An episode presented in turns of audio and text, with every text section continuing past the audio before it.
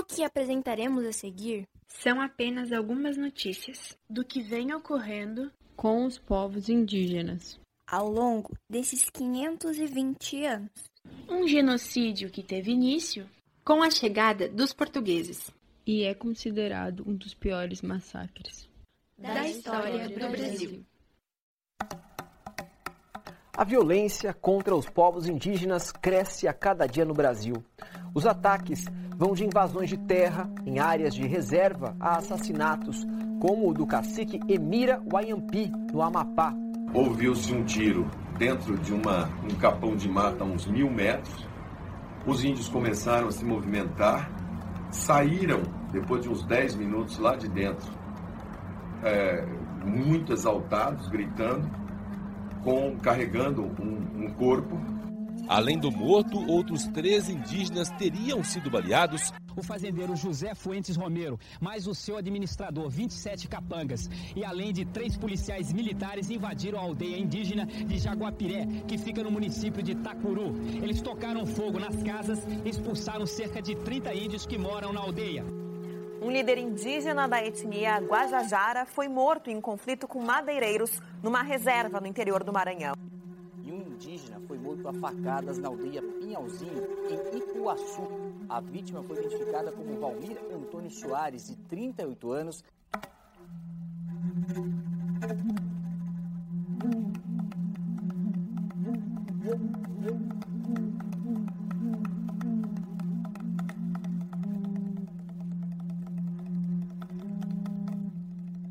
Eu sou a Emanuela Norte Rakoski. Eu sou a Yasmin Leal Pichait.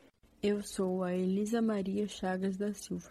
Eu sou a Alanis Guimarães Britzel Rocha. E nós, antropólogas do Instituto Federal Catarinense Campus Camboriú, juntamente com os nossos convidados especiais, abordaremos não só o que aconteceu com os povos indígenas durante a colonização do Brasil, como também o que vem ocorrendo atualmente.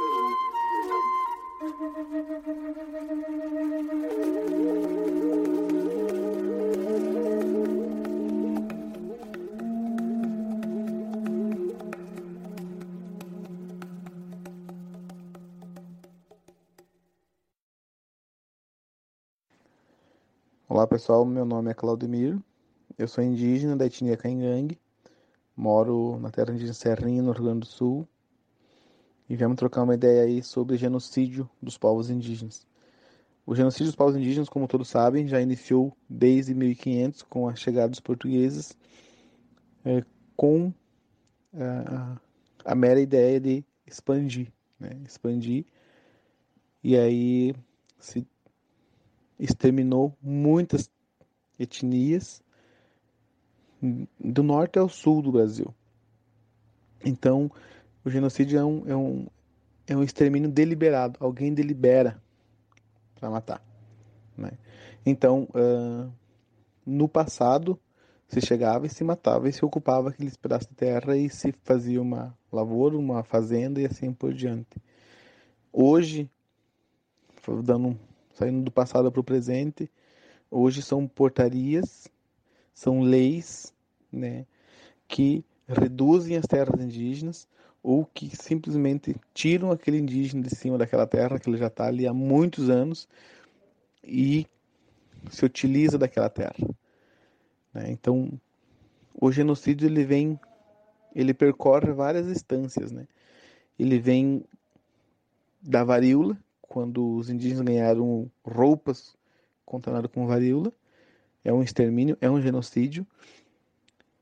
Quando se implanta uma hidrelétrica dentro de uma terra indígena, é um genocídio não só dos povos indígenas, mas sim de toda a fauna e a flora daquele espaço. O genocídio é o garimpo ilegal nas terras indígenas, o próprio garimpo legal, está na, na, nas encostas das terras indígenas e acaba adentrando ilegalmente nas terras indígenas. O, o genocídio é quando não se demarca terras indígenas. Então, o genocídio hoje não está simplesmente chegar e dar um tiro, ou chegar e exterminar com, com o indígena, independente da sua etnia. O genocídio está em todas as, as linhas que interferem diretamente nas, nas comunidades. Né? O genocídio hoje está presente em projetos de lei, em portarias, em decretos, e nas entrelinhas está o genocídio. Hoje, uh, com a pandemia Covid-19, o genocídio também está presente. Quando o nosso presidente veta um dos projetos de lei que, que obrigava o Ministério da Saúde, através da Secretaria Especial de Saúde Indígena, garantir água potável, garantir atendimento médico, garantir saneamento básico nas terras indígenas. Então o genocídio também está presente hoje ali, né? Então uh, o povo indígena constantemente ele está de frente com o genocídio, porque quando o indígena na, até a Constituição de 1988 ele era tutelado, né?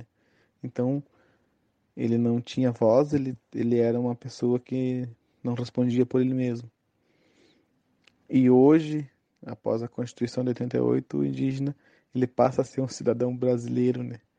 Um cidadão é, que responde pelos seus atos. E mesmo assim, é, ele vem sofrendo na pele diariamente. Então tem que ser muito forte, tem que ser muito, muito guerreiro, né? Tem que escutar muitos velhos e preparar os jovens, porque essa batalha acho que vai durar muitos e muitos anos ainda. Este é o Claudemir, acadêmico de medicina, que veio brevemente compartilhar da sua experiência e do seu conhecimento sobre esse assunto.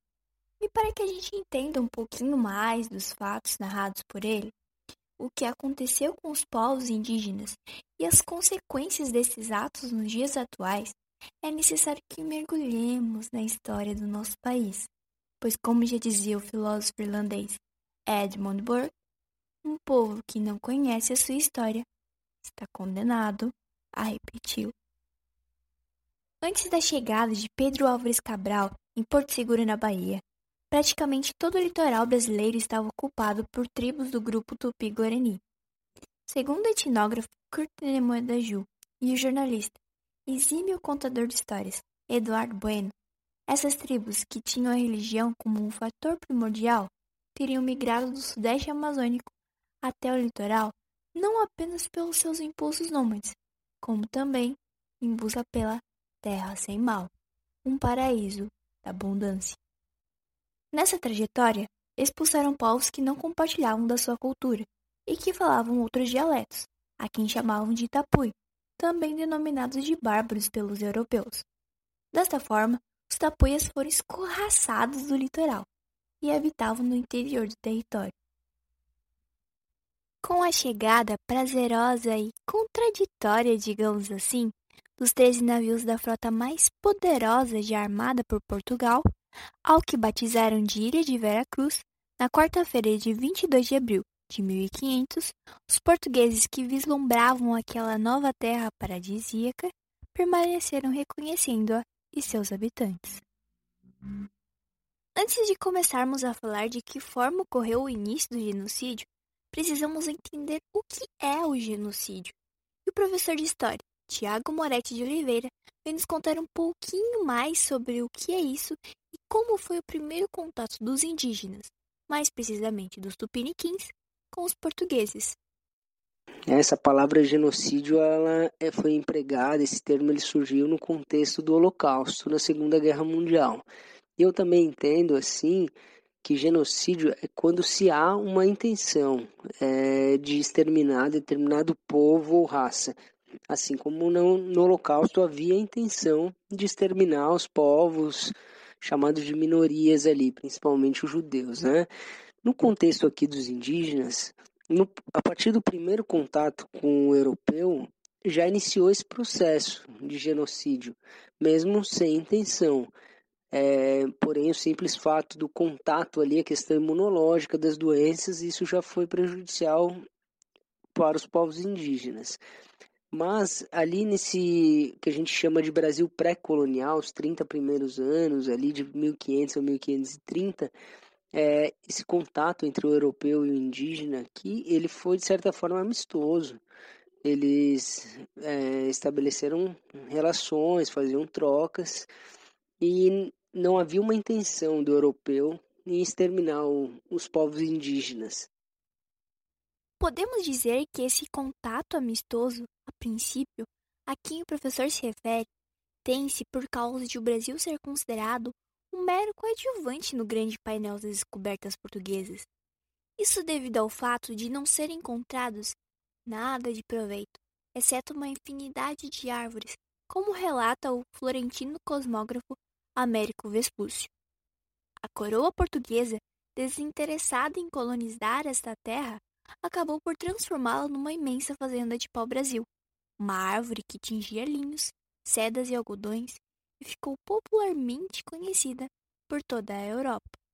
Somente em 3 de dezembro de 1530, sob constantes ameaças de perder o território, que uma frota com missão não apenas militar, mas também colonizadora foi enviada ao Brasil. Esta expedição, comandada por Martim Afonso de Souza, tinha como objetivo explorar o Rio da Prata e combater os traficantes franceses de pau-brasil. Entre estas disputas, os próprios tupiniquins uniram-se aos portugueses na guerra contra os tupinambás e tamoios, que eram aliados dos franceses. Mas essa aliança durou menos de um século. Por volta de 1600, os tupiniquins já estavam praticamente extintos, escravizados pelos próprios portugueses ou mortos por doenças infecciosas que se espalharam em seus aldeamentos.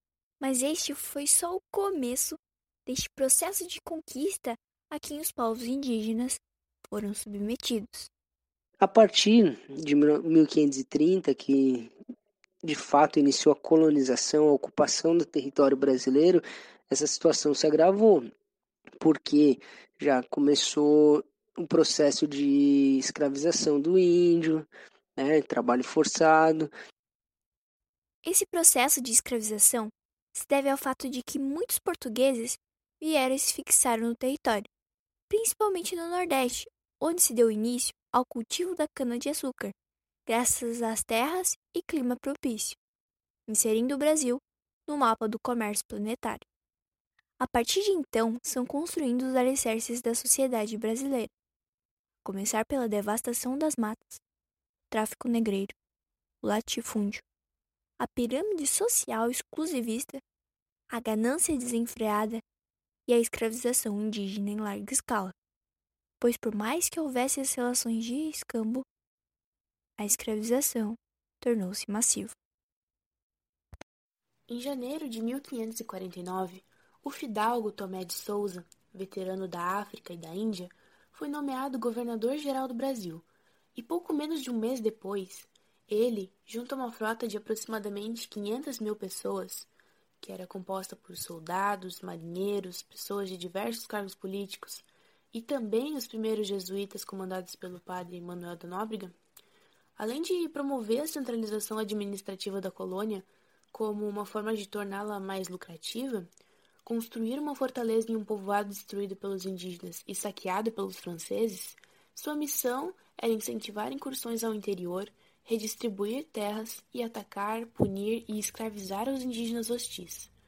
Os tupinambás, que haviam matado o ex-donatário da Bahia, o Francisco Pereira, foram os mais prejudicados, pois grande parte das suas aldeias foram destruídas e aqueles que sobreviveram foram violentamente submetidos ao domínio português, mas não sem antes aprisionar alguns caciques e enforcá-los diante dos habitantes das suas aldeias. Em maio de 1553, Duarte chega ao Brasil acompanhado de mais de 260 pessoas para se tornar o segundo governador-geral do Brasil. Seu governo foi marcado por diversos combates com os indígenas e sua escravização indiscriminada, o que o colocou em um conflito direto com os jesuítas, pois eles eram contra a escravização dos indígenas, especialmente dos cristianizados. Para substituir Duarte, foi enviado ao Brasil em 1557 o fidalgo e desembargador Mendesá.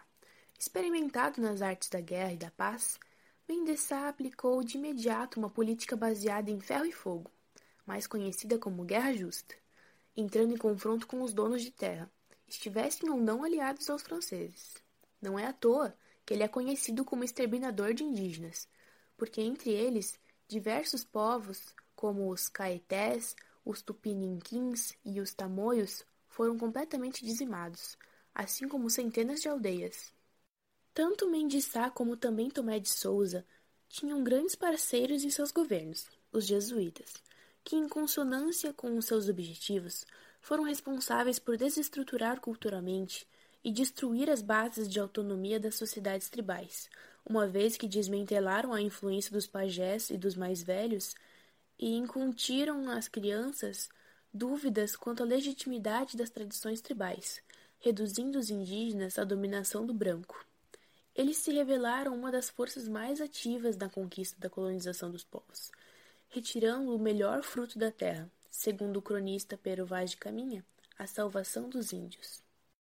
Os indígenas eram agrupados em campos de trabalhos forçados, que, em outras palavras, atuavam como campos de concentração de mão de obra barata, e, submetidos aos rigores do trabalho metódico, aos horários rígidos, ao latim e à monogamia, sendo tratados como um rebanho desgarrado que precisava ser conduzido ao seio da cristandade.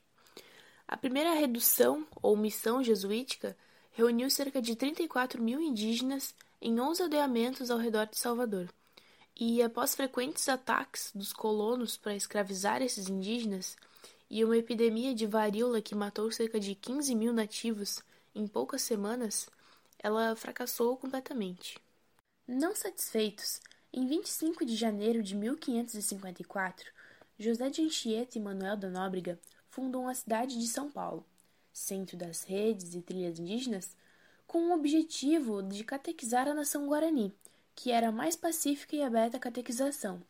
Entretanto, São Paulo passa a se transformar em um polo escravista e os jesuítas são expulsos. As reduções só voltaram a tomar corpo novamente em 1609, com a criação das primeiras missões guaraníticas em São Loreto e São Inácio.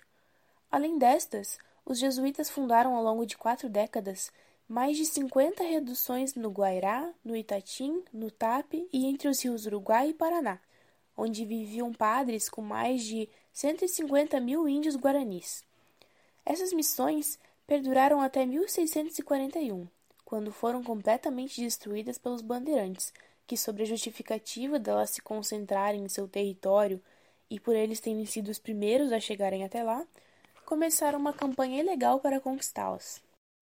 Os bandeirantes eram grupos paramilitares, mais conhecidos como piratas do sertão, que perambulavam pelos atalhos, planaltos e planícies, armados até os dentes, rasgando a mata e caçando homens. De fato, foram responsáveis pela expansão territorial do Brasil e justificavam sua ganância através do avanço da civilização, mas a preço da devastação de vilas e aldeias e a escravização ou morte de cerca de 500 mil indígenas. Na própria conquista das missões jesuíticas, eles mataram milhares de indígenas, pois, conforme narra Eduardo Bueno, Ah, era o paraíso na terra. Um monte de índio dócil que não praticavam o canibalismo, que sabiam o lugar deles e trabalhavam cumprindo ordens. E ainda dormiam tudo direitinho e nunca se revoltavam. É o curral escravista mais maravilhoso que alguém já. Melhor que isso, só se fosse ovelhas. Ovelhas esperando para o abate. Que lugar maravilhoso que eram essas missões ou reduções jesuíticas guaranis especialmente pelo ponto de vista daqueles que queriam escravizá-los. Em um desses ataques, uma testemunha jesuíta narra. Lá, depois de atearem fogo por três vezes a igreja, os paulistas abriram uma fenda na parede. Quando os indígenas tentaram escapar, a modo de um rebanho de ovelhas que sai do curral, os sertanistas, com espadas, machetes e alfanges, lhes derribavam as cabeças, lhes truncavam os braços, lhes desarrejavam as pernas, lhes atravessavam os corpos com lanças e espadas provavam o sabor do aço de seus alfanjes em rachar a cabeça de meninos em duas partes, abrir-lhes o crânio e despedaçar-lhes os membros. Muitos historiadores, como o professor Tiago, consideram este o pior momento da história do genocídio dos povos indígenas. A partir do século XVI, com as expedições dos bandeirantes, né, de, vamos dizer assim, desbravamento do território brasileiro, de de ir para o interior em busca de terras e de escravos e a captura dos índios também como escravos e para mim esse esse momento foi o mais crítico nesse processo que a gente chama de extermínio dos povos indígenas, o momento em que os bandeirantes iniciaram essa esse desbravamento, né, como eles dizem, do território brasileiro. O bandeirantismo durou por muitos anos, sendo uma técnica passada de pai para filho e adquirindo diversos desdobramentos. Como o índio foi substituído pelo negro africano no trabalho escravo da Grande Lavoura, o ciclo do bandeirantismo de aprisionamento dos nativos declinou. Deu-se início, então, ao ciclo da caça ao ouro, em que eles se concentravam mais na busca por riquezas minerais. Com a descoberta do ouro, os bandeirantes começaram a ter outras relações econômicas na colônia e passaram, por fim, a serem contratados pela própria coroa portuguesa para combater populações indígenas que atacavam os centros coloniais e destruir as comunidades quilombolas, organizadas pelos escravos que escapavam das fazendas. Dessa forma, atuavam como força da repressão contra aqueles que se opunham aos moldes da colonização, dando continuidade a esse processo de genocídio. O massacre indígena não ficou preso no passado, ele se perpetuou no tempo, um exemplo disso é que em março de 1968, o governo da ditadura militar veio a público assumir que várias tribos indígenas tinham sido vítimas de perversões sexuais, assassinatos e todos os outros crimes enumerados no Código Penal, com a ajuda inclusive do Serviço de Proteção aos Índios, o SPI, que durante anos foi um antro de corrupção e assassinatos indiscriminados. Toda essa agressão fundadora é uma das particularidades da nossa cultura a miscigenação racial de índios e africanos se deu majoritariamente pela força, violência e a exploração dos portugueses brancos sobre os outros dois grupos étnicos, adquirindo gravíssimos desdobramentos sociais, inclusive nos dias de hoje, mesmo com a conquista de, por exemplo, a Constituição e a Declaração das Nações Unidas sobre os Direitos dos Povos Indígenas. Agora, Tratando-se do aspecto como cultural, o professor Neto, de português, mestre em literatura pela UFSC e doutorado em letras pela UFPR, vem nos contar sobre como ocorreu esse genocídio. Olá a todos, muito obrigado pelo convite, pela oportunidade de participar desse debate histórico e também atual. É muito rico para todos nós, né? A minha contribuição aqui vai ser sobre o genocídio cultural dos indígenas. E eu faço um registro aqui, sendo meu nome Joaci Guizi Neto, que o meu primeiro nome é Tupi-Guarani.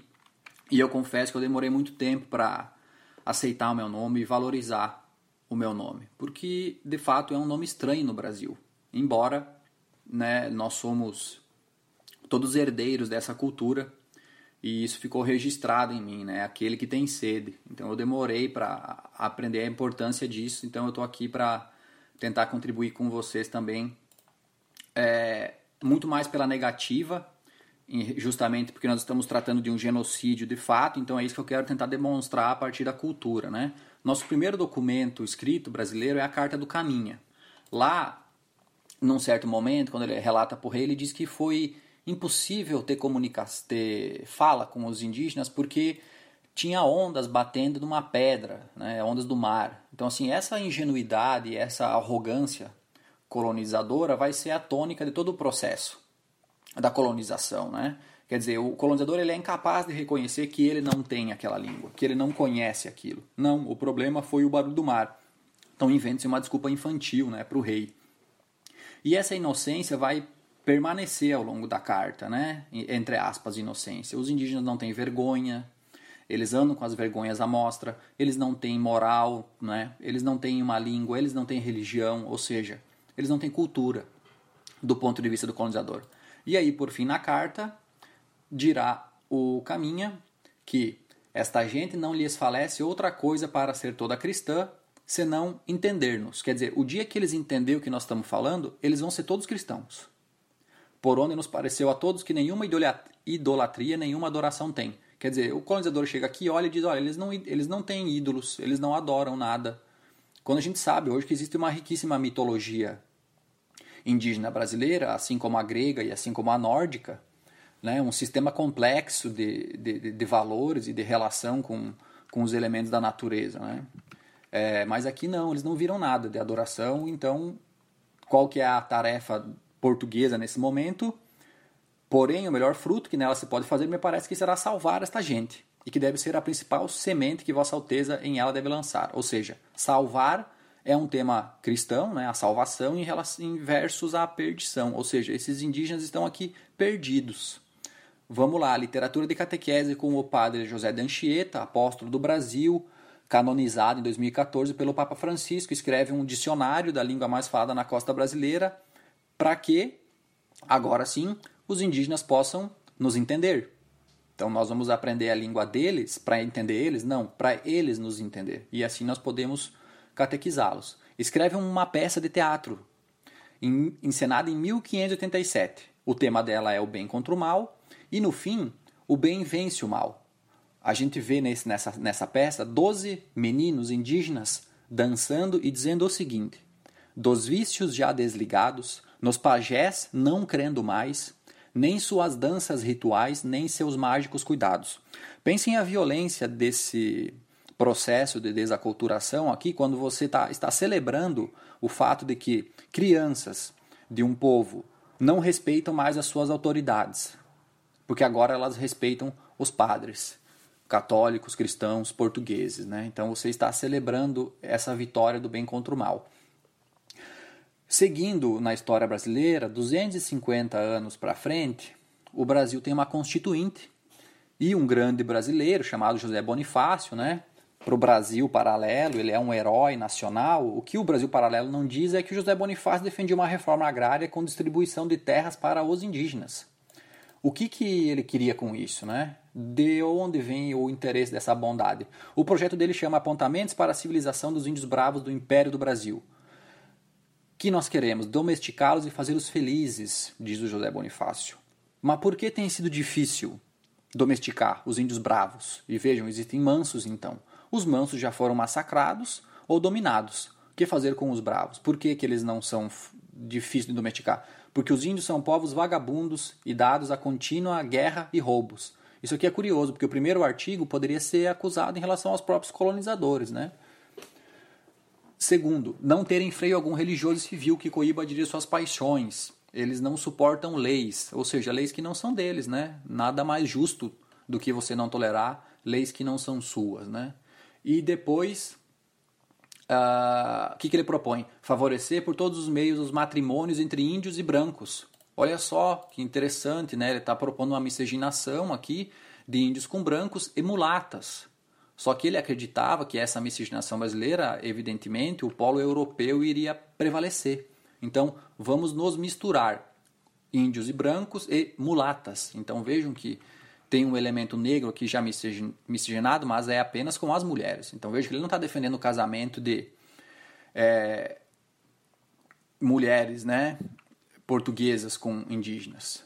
É apenas nós, colonizadores, é, domesticando aqui no, no, matrimônio. Né? Criar e catequização, colégios missionários, querer domesticar e civilizar índios, de, com, com, armas é ignorância e brutalidade. Né? Então agora nós vamos pela catequese novamente. Vai ter presídios militares, caso existam tumultos e desordens. As bandeiras que vão caçar os índios bravos, tá? Devem levar um tradutor, índios mansos, então leva já o índio manso de exemplo, e um missionário, levando presentes e promessas. Na aldeação dos índios, então nós vamos distribuir as terras do Brasil e vamos fazer aldeias, tá? Então vejam que essa ideia de aldeia já é uma ideia do colonizador, né? Boa parte das tribos brasileiras elas são itinerantes, elas são nômades, elas têm ciclos na terra, né? Elas não fazem aldeia. Uh, lá nós vamos combater seus erros e maus costumes, velhos e ignorantes. Promoveremos no lugar dos seus folguedos e vinhos suas festas, suas danças, músicas de boas vozes, né, corais aqui e jogos ginásticos. E por fim, os índios, pela sua natural indolência, etc., é preciso deixar eles longe de lugares em que tem abundância de pesca e caça, porque eles são naturalmente indolentes. A gente ouviu isso recentemente da boca de um então candidato à vice-presidência no Brasil. É, no final, na metade do século XIX, nós temos a literatura do José de Alencar agora o Guarani, 1857, Iracema e o Birajara. Agora o nosso indígena vai ser um herói nacional, vejam só. Depois que nós já o massacramos, já identificamos que eles não têm uma cultura digna, né? Veja que todo esse processo aqui é nós vamos levar para eles. Eles não têm nada. Eles estão perdidos, nós vamos salvar. Eles são o mal, nós somos o bem. Agora, no, na metade do século XIX, para dar uma identidade nacional, né? mítica, simbólica, aí vem esse novo cruzamento entre o português e o indígena. Né? Iracema, a gente sabe, e vejam que é a mulher que vai ser aqui, uh, vai ter um filho com o colonizador, que inclusive a abandona aqui, né? Então vejam que é muito. O José de Alencar, não sei se ele sabia disso, né? Mas ele antecipou o abandono parental brasileiro, né? Esse aborto masculino, né? Porque eles têm um filho aqui no Brasil e o Moacir, que é o filho da dor, fica e o o Martim volta para Portugal, né? E deixa a Iracema aqui sozinha. Né? É a nossa primeira mãe solo. Então vejam que isso aqui é uma espécie de hipocrisia quando a gente vai eleger o indígena como herói cultural, herói nacional, perdão, quando ele já não tem mais sua própria cultura, ele já não tem mais a sua própria terra. Agora podemos é, elevá-lo a essa condição mítica, né? E transforma ele numa espécie de herói é, medieval brasileiro, digamos assim. Então a minha contribuição era essa, essa crítica a, a esse histórico nosso de genocídio cultural e que a gente consiga continuar alerta para entender como que isso ainda se mantém e se reproduz no Brasil contemporâneo. Um abraço a todos, muito obrigado pela escuta. Do descobrimento até hoje, mais de mil grupos étnicos já foram extintos. Sobram 200 tribos e um pouco mais de 300 mil índios que continuam sendo mortos, como aponta a Comissão Pastoral da Terra, CTP, que em 2019 registrou um aumento no número de assassinatos de lideranças indígenas de 20% em relação ao ano anterior. Suas reservas ocupam 850 mil quilômetros quadrados, ou cerca de 10% do território nacional. Área ainda sobre constantes ameaças de invasores e poceiros, como mostra o relatório apresentado por ONGs em 2020, que denuncia ao Brasil ao Conselho de Direitos Humanos da ONU pelo desmonte das políticas ambientais e indigenistas e pelo risco elevado de genocídio de povos indígenas isolados. A professora Michele Ávila, antropóloga doutoranda em antropologia social pela UFSC, vem nos falar um pouco mais sobre este relatório. Então, ao que eu pude observar, o relatório ele leva para a ONU é, essa irresponsabilidade do governo em relação às questões ambientais, né, que estão extremamente conectadas à existência dos povos indígenas. Né? É um relatório que é bem interessante de ler e, e de fato ele apresenta dados e argumentos é, que demonstram que de fato o Brasil continua, né, desde 1500 num processo acelerado de tentativa de genocídio dos povos indígenas. Né? Nesse relatório, alguns elementos que eu pude verificar que são levantados é o fato, por exemplo, é, do Brasil, né, o Estado brasileiro está muito pouco se comprometendo em fiscalizar é, a forma como se tem adentrado a Amazônia, por exemplo. Né? Na verdade, falando em linhas é, mais evidentes, é de fato denunciar toda, é, toda a irresponsabilidade que tem se tido em relação à Amazônia e, e o ecossistema todo que está ali, né? E que os indígenas é, fazem parte é, desse lugar, né? O conflito da terra existente hoje no país também é um outro capítulo, é um outro processo que a gente pode aprofundar, tem sim contribuído para o extermínio dos povos indígenas, né? A forma como se tem tratado a Amazônia, né? As queimadas e todos os outros problemas que existem lá e a gente sabe disso, também colaboram para um processo é, brutal né, de extermínio desses povos. Né? Isso é, a terra e todo o ecossistema que está ali é muito importante é, para a manutenção é, dessas formas de organização social, cultural e de existência mesmo, né? Mas por que a flexibilização, ou melhor, o desmonte das políticas ambientais afeta os povos indígenas? A partir do momento que se flexibiliza as leis ambientais, que elas deixam, se tornam menos rigorosas, vamos dizer assim, você permite né, esse desmatamento é, para agricultura, pecuária, garimpo. E aí, quando você vai desmatar, quando você vai destruir uma floresta, lá existem povos indígenas.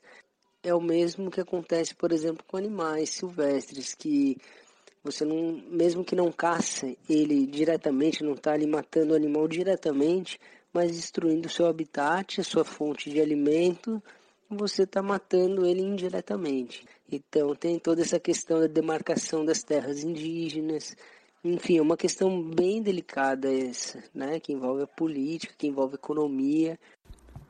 Além disso, o Brasil combateu a mortalidade infantil das últimas décadas com um avanço socioeconômico a redução de números de filhos e a melhoria dos serviços de saúde. Mas boa parte das comunidades indígenas ainda vive no subdesenvolvimento de tempos atrás. Estudo de 2010 mostra que a mortalidade infantil deste grupo chega a ser quase três vezes maior que a média nacional, 47,2 por mil nascidos vivos, contra 16,3 respectivamente, e ultrapassa de outros grupos marcados pela disparidades sociais como o de negros, 29,1 por mil nascidos vivos. O número de suicídio entre os indígenas também é assustador. Segundo o Ministério da Saúde, o Brasil registrou uma média nacional de 5,7 óbitos. Para 100 mil habitantes, na população indígena foram registrados um número de óbito três vezes maior que a média nacional, são 15,2. Para o CIMI, o que está por trás da grande taxa de suicídio entre os indígenas é um conjunto de fatores, o suicídio é englobado por complexos e profundos sentimentos de desesperança, em que o sujeito se vê numa condição que parece que ele não tem mais saída. No caso dos indígenas, as crianças e os jovens buscam pertencimento a algo. Não pertencem a um mundo branco regido pela ordem capitalista, mesmo que por vezes almejam o que o branco faz e o que o branco tem. Mesmo os indígenas que são orgulhosos de suas origens, raízes e tradições, por vezes são impedidos de vivê-las plenamente. Então é neste momento que os fatores sociais e individuais podem conduzi-los ao suicídio. E o que podemos fazer para tentar mudar essa realidade e dar dignidade a esses povos? O que, que, que, nós podemos fazer para mudar esse cenário, né? Frear esse genocídio, trazer dignidade aos índios? É, no meu entendimento, é, isso precisa ser política de Estado, é, né, lei, vir de cima, frear esse desmatamento, essas leis ambientais, em vez de flexibilizar, deixá-las cada vez mais rigorosas. né, para que a gente mantenha nossas florestas em pé, não somente né, para os índios, já está mais do que provado que a floresta ele, ele, ela equilibra o, o ecossistema do mundo, do planeta, o clima. Então é bem importante a gente manter as florestas, não só para os índios, mas para nós, para todo o planeta. Só que a gente tem que ver que hoje, num país capitalista, no mundo capitalista, todo mundo precisa ter uma renda. Nós precisamos de dinheiro. E para trazer uma dignidade aos povos indígenas é possibilitar que eles tenham alguma renda, né? Que vou dar um exemplo, capacitar eles para praticar agricultura orgânica, por exemplo, que é algo hoje que está crescendo e gera renda, é, capacitar o extrativismo sustentável, como por exemplo coleta de açaí, de castanha na floresta. Então há meios de gerar renda com a floresta em pé, sem ter que derrubá-la, né? Mas para isso tem que ter política de Estado e, e um querer de, né, do governo, tem que vir de cima. Aí sim, eu acredito que auxiliaria a trazer a dignidade a esses povos. Eles terem a possibilidade de gerar renda, riquezas, sem ter que derrubar a floresta e, e fazer essa introdução também do indígena que quer vir para a cidade, que quer estudar, que quer seguir uma profissão, é fazer com que isso se torne mais acessível, mais fácil. A primeira coisa é, é começar a, a, difundir esse debate e entender é, o que significa falar sobre genocídio dos povos indígenas, né?